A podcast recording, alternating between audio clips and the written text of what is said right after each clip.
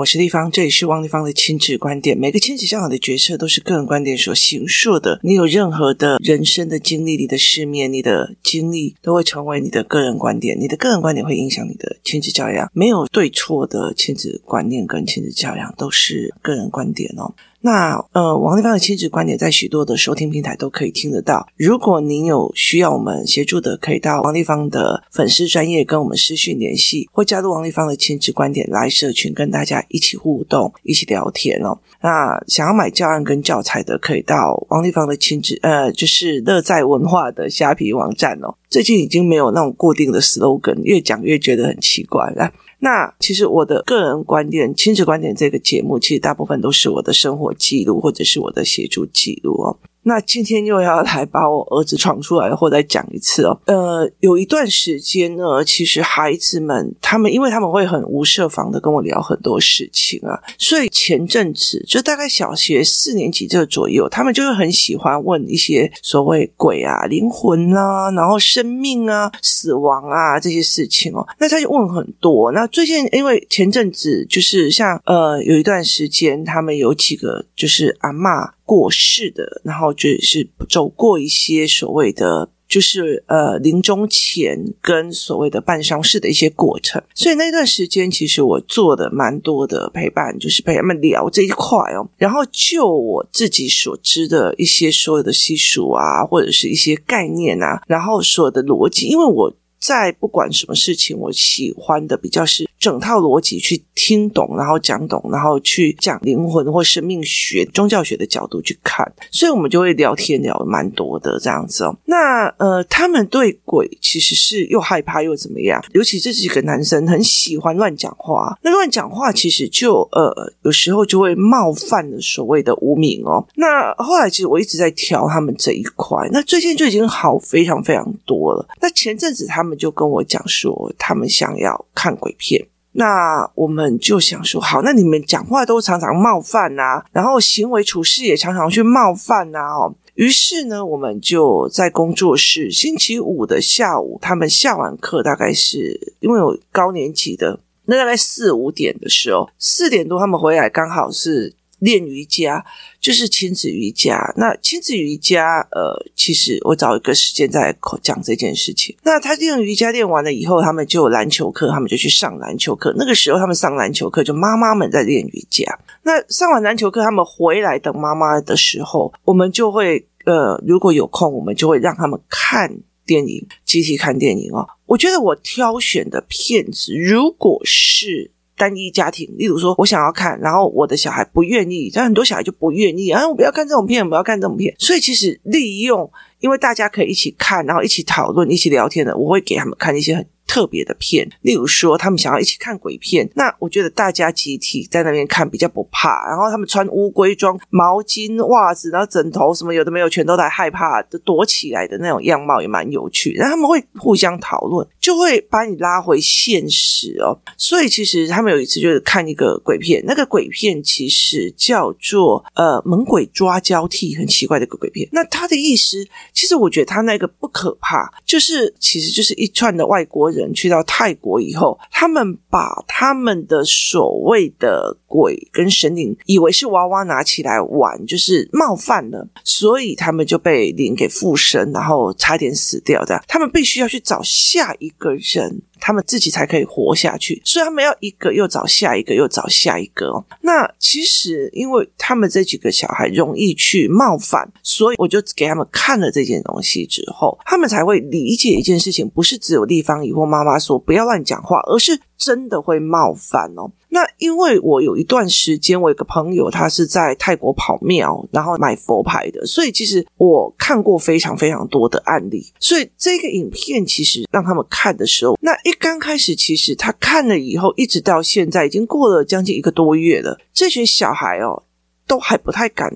回去自己睡，你知道吧？因为他们会害怕。那如果你真的看过这个鬼片的时候，你其实会了解一件事，他就是那种忽然要吓你的时候是害怕的，可他其实整个剧情没有任何恐惧的。然后后来有一次，我又跟他们讲说：“哎，我有一些东西看起来没有任何鬼，可是呢，它让你觉得很毛。”所以那时候我们在看的是转学来的女生，那看的是第二季的第一集，他在讲怀孕的这件事情。好。他们有两三次的呃，看的这种所谓的比较惊悚的，集合在一起一起看。那你知道旁边还是有灯啊，还是你可以去拿披萨啊，然后你去可以去拿炸鸡啊。所以其实他其实没有那种单独的恐惧感，然后大家就会聊，然后大家就会知道哦，原来我会害怕，你会害怕，然后有些人会怎么样？好。有趣的在于是，接下来他们就是开始，他们会害怕鬼啊。像像我儿子他，呃，因为有一些特殊体质，所以他的胆子就特别的小。他讲话又不收拾，你知道吗？然后呢，呃，好，这件事情呢，一开始了。有一天呢，我今天工作室里面，呃，有一个妈妈有一件事情，那我觉得心情很。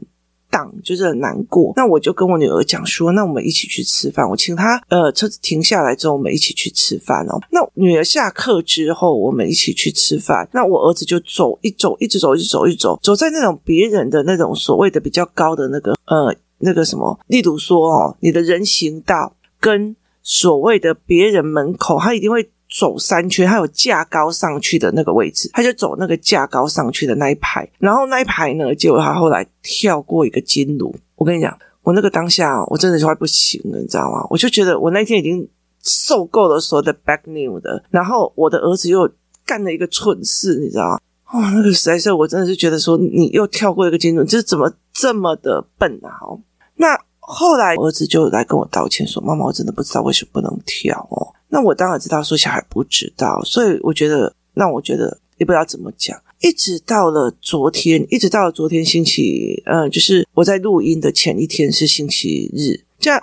我的儿子呢，因为呢，他的自然科习作写了答案之后，没有订正确实，没有订正确实，就被老师讲了一次，讲了两次。后来到最后，老师把这些没有订正确实的孩子叫过来说：“如果你们这一页没有订正，那你就要抄这一页，就是全部连抄哦，连这里是实验放大镜啊，这个东西都要抄，就是整个抄。那我儿子有书写障碍吗？”我儿子有书写障碍，抄课文对他来讲很痛苦。为什么？因为他要往上看，再往下对焦，再往上对焦。他上面对焦一次已经痛苦一次，下面再对焦一次就痛苦一次，在上面对焦，所以对他来讲这是一件非常痛苦的事情。然后我们就一直想方法，包括就是你不要上下对焦，你就是拿那一张纸放在你要写的字下面，然后这样子开始写。可是他还是写的歪七扭八，很生气哦。那呃。后来你知道吗？结果一直到了就是星期日的晚上，他还是在做这件事情，他还是在生气，然后一直在骂那个自然科老师，一直在骂自然科老师怎样怎样怎样的。但我。觉得这自然科老师都没有在做实验这件事情，就要让我们填这些东西，我也会不舒服。但是我的论点在于是，你看到了这个老师的不作为，并不代表就人家不作为就不作为，是他自己被人家评价，所以我没有必要去跟孩子讲说去骂老师。那后来到最后，他就开始。他就开始一直觉得他自己很委屈，然后他就一直用手去戳他血管瘤的地方，然后我就知道了嘛，我就跟他讲说：“你是不是现在很想死？”他就说：“对。”然后他就一直哭，因为他要被罚抄五页。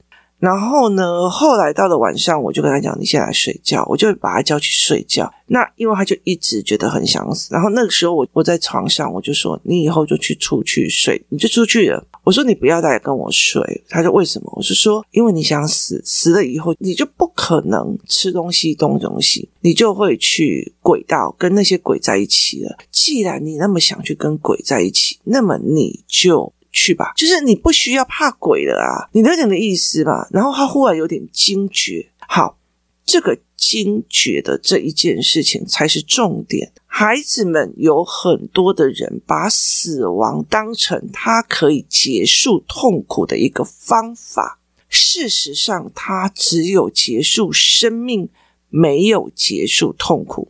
好，那我怎么让孩子知道这一点？他现在小学四年级，如果死是一个选项，他永远都会在他面对问题的时候，时不时的拿出来变成他的选项。好，这集其实我觉得很多的父母都要看懂，因为很多的妈妈就会觉得，哦，很可怜呢，他这样子呢，他明明就是个学习障碍者，为什么要罚他这个啦？哦，好，结果我就。一直在床上碎念，我就很气，你知道，我就会碎念的。隔天早上起来，我就其实我就睡不好哦，因为我有东西在脑海里面的时候，除非这时候爬起来看言情小说，要不然的话，我就会一直想这件事情哦，我就睡不好。于是呢，呃，早上五点我就起来了，因为我就是五点起来的。那五点起来的时候，我就拿出了我儿子的盘面本。我们家有一人一本的盘面本啊，就是除了爸爸之外，我们一人一本的盘面本。我就拿起了我儿子的盘面本，我就开始画盘面。好，于是呢，我六点就把他叫起来了，因为他。还没写完嘛？那他昨天就一边哭一边气，就是写不下去，你知道，就没感官那种恨那种怨，他是写不下去的。你再怎么劝他都没有用。好，他睡完了以后起来以后，我就拿盘面板给他了，我就跟他讲说，中间这件事情叫发泄，罚写的前面原因是什么？他说因为订正不完全。好，订正不完全，老师叫你订正你也不要。订正不完全的前面是什么？因为写作业不认真嘛，写习作不认真，所以来写习作不认真。是谁造成的？而是他造成的。订正不完全又是谁造成的？他造成的。所以这整件事情导致罚写这件事情是谁惹出来的？他说是我惹出来的。我说对，是你惹出来的。所以关老师什么事？就是关老师什么事？好，了解的意思嘛？你今天千千万万都是在骂小孩，都在骂小孩，就到最后小孩也骂你。好，那关小孩什么事？是。你教他的情绪处理方式，所以事情的本身谁造成的这件事情要看懂。好，接下来呢，我再把面对分成两个，一个是面对，就是罚写之后有三个选择性，一个是面对。好，那我问他，你面对这种东西，写这种东西，你最累累多久？他说累一天。对，我说你真的会，因为他其实写字已经慢慢的步上轨道。我说你写完你最多累一天。好，可是你不面对呢？你要痛苦多久？你痛苦无限次，就是你的痛苦是无限久的。为什么？因为你一直在知道你自己就是个不面对的，就是字写不好的，就是一个习作烂的，就是一个会逃避作业的人，所以你会变成痛苦无限次。好，好，那你选择的是死亡，对，面对不面对跟死亡三条路嘛，对不对？因为我就跟我儿子就是画了脉络图出来以后，我就说死亡。好，死亡结束的是生命还是痛苦？然后我就把生命这一块画出来，痛苦这一块也画出来。他就说生命结束了，生命，但是痛苦没有哦。好，然后你知道吗？这时候他所有看过的鬼片的所有的东西都可以论点来讲了。我就跟他讲，好，来，我们来看一下哦。那结束了生命以后呢？来，你告诉我，你最近你有办法上天堂吗？他说没有办法。第一个是。非自然死亡嘛，所以自杀就没有办法上天堂，所以你会孤魂野鬼。那你都活到一百岁，你命定要活到一百岁，所以从十岁到九十岁，你就是孤魂野鬼。可是你到了一百岁，因为你搞不好做鬼的时候也没做好，所以你也没有办法。人之所以有改变命运，他是可以做功德、做好事、做什么的，所以他可以改变下辈子的命运。你没有，好，所以第一个自杀，所以你一定是鬼。第二件事情，你没有做功德，所以你还是鬼。好，接下来就是说呢，你那天跳金炉了，是吧？你跳金弩了，那跳金弩呢？他们有给好兄弟的那些东西，然后你竟然用你的腿去给他跨过了，所以你知道吗？这些好兄弟们多么的美送哦！所以呢，他也在等着你。所以最近你一直想要死的原因呢，有可能是他们一直叫你要过去的哦，因为你得罪了他们，他们想要整你的。好。接下来呢？好，再来讲一句。那你们的祖先哦，因为他们的祖先的问题非常非常的大，他一天到晚都在鲁小我，所以才先下来会去鲁小你了哦。好，接下来好，那你就是注定去鬼了吧？你没有办法往生善道了。好，那个脉络图就在往上变滚鬼。好，那是开心的鬼还是痛苦的鬼？是痛苦的鬼嘛？为什么？因为死亡是结束生命，不是结束痛苦嘛？所以你那个。功课写不好烂呐、我是烂呐、我是干嘛的？那个痛苦还是在的嘛？哦，接下来我就是我们再往下延伸哦。好，那我们就来看到，当一个鬼感受到的是什么？遇到的是什么？看到的是什么？吃到的是什么？好，来，我的儿子跟我的女儿到现在都很喜欢抱抱。来，我说你感受到的还有。作业的痛苦，因为它还没有结束嘛，因为你还有感觉嘛，你还有思维嘛，因为你作业写不完，因为你没有躯壳了，所以你就没有办法再去写的嘛，所以你永远没有办法摆脱这个痛苦哦。接下来，我觉得我很笨，这个事情都做不好，这个痛苦还是会留给你一辈子。为什么？因为你没有办法去改变的嘛。身为人，有躯壳是可以改变的。接下来你会看到妈妈一直在哭，因为你不在的嘛，所以你会看到妈妈在哭。那看到妈妈在哭呢，你没有办法抱，就是你没有办法抱我。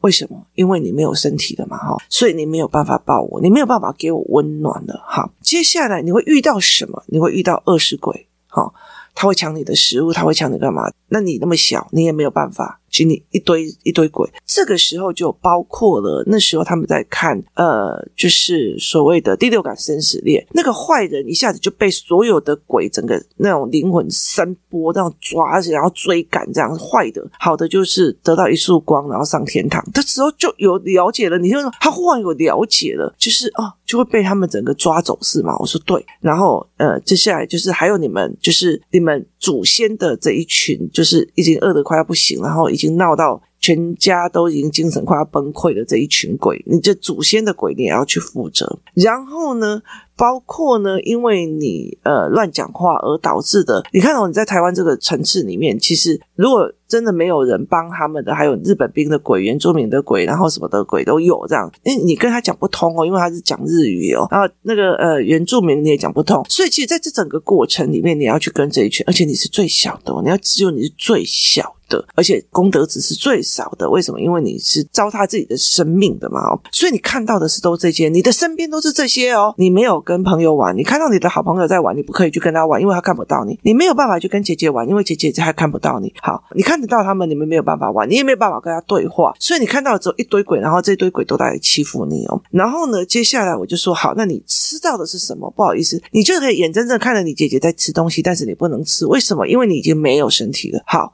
所以你看到姐姐在玩，然后姐姐在吃好吃的干嘛？你都没有办法说来一口来怎么样都没有。然后呢，那与其你的要自己选这一条道路的话，不好意思，你要知道你身边周边的，你要了解一下没有？你选择读书，你选择读到啊、哦、医学院，那你周边的朋友几乎都是医生嘛，对不对？好。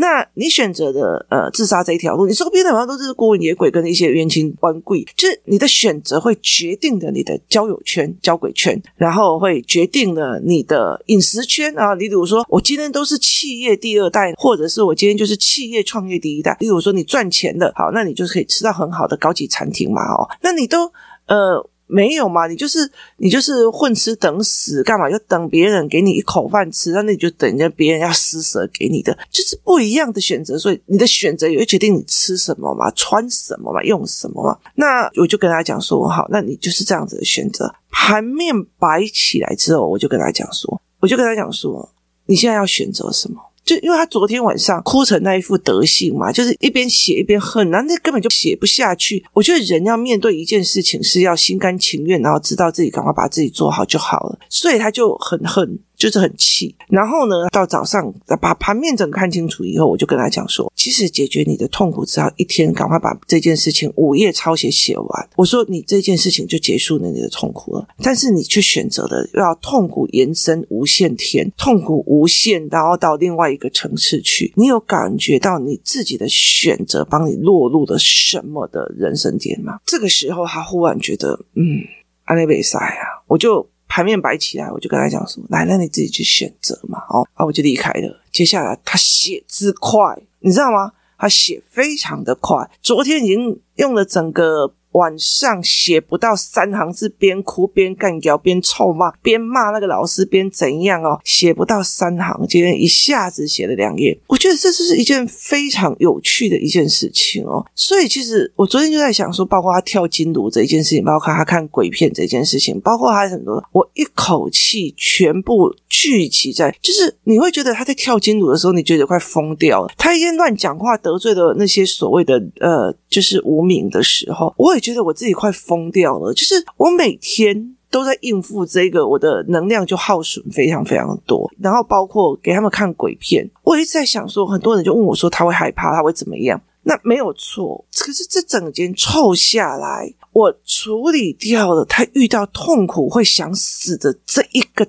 点。我觉得光这一个点破了，其实就非常非常的重要。为什么呢？因为呢，在很多的角度里面，就是在很多的角度里面，我们怎么带孩子去思维这一件事情是非常重要的。原来不是死这件事，它是点对点用。我不想面对这个，所以我死这件事情就没了。不是诶，每一个选择都有后续跟后果跟评量。所以当你可以看懂的时候，整个盘面的时候，你不会傻到去选这件事情。我后来就跟我儿子讲一件事情，后来他很开心跟我讲：“妈，我写两页了。”我就跟他讲说：“孩子，我告诉你一件事情，这世界上解决痛苦的最好的方法，就是面对它、处理它、放下它。这就是我们常常在讲的很多心理鸡汤在讲的，就是你唯一一件事情，就是去面对、去修正、去处理，然后再放下。所以。”你与其在那边，我的小孩就是怎样，我的小孩就是怎样，我的小孩就怎样。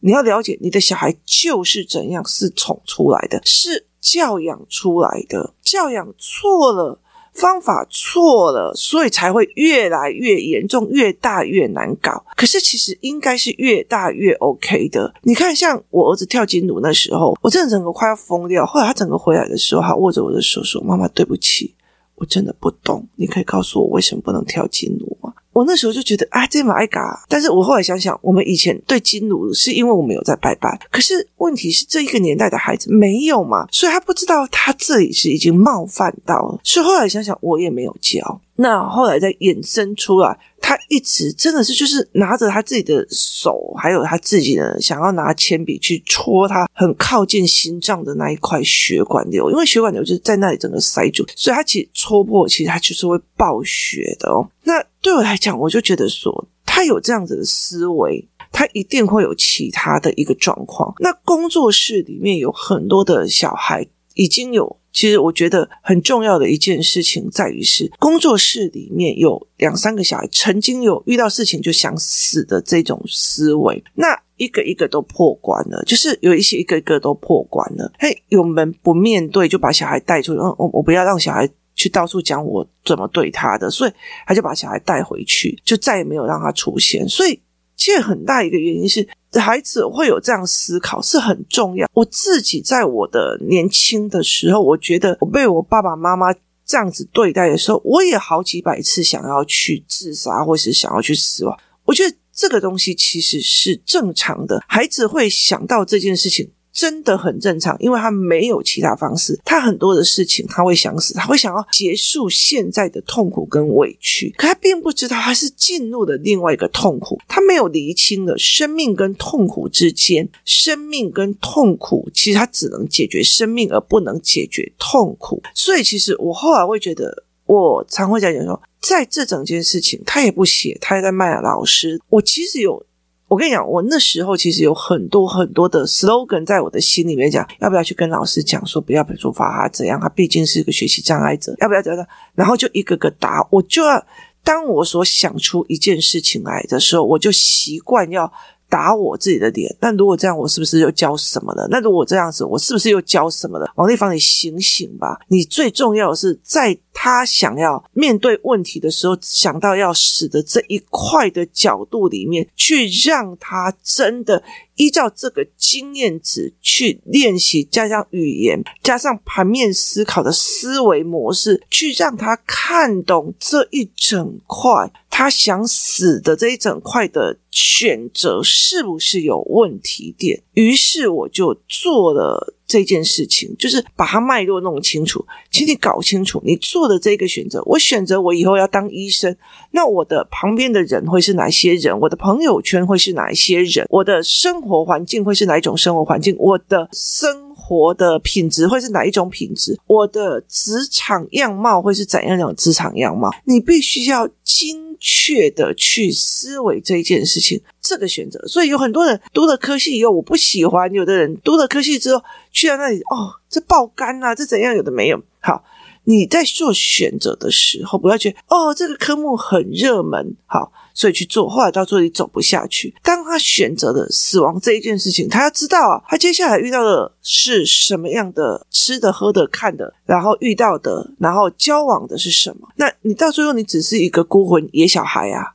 你知道意思吗？所以其实在这整个过程里面，他是这样子的思维哦。如果你可以活到一百岁，可是妈妈只有到七十岁就死了，我也只能就是叫人家公拜你二十年。那接下来你有好几十年，你都变成孤魂野鬼，都没有东西吃哦。所以在这整个概念里面，他们的逻辑跟轮回的概念，他说：那如果没有鬼这件事情，我说那你到哪里去？你到哪里去？你魂飞魄散，那你到哪里去？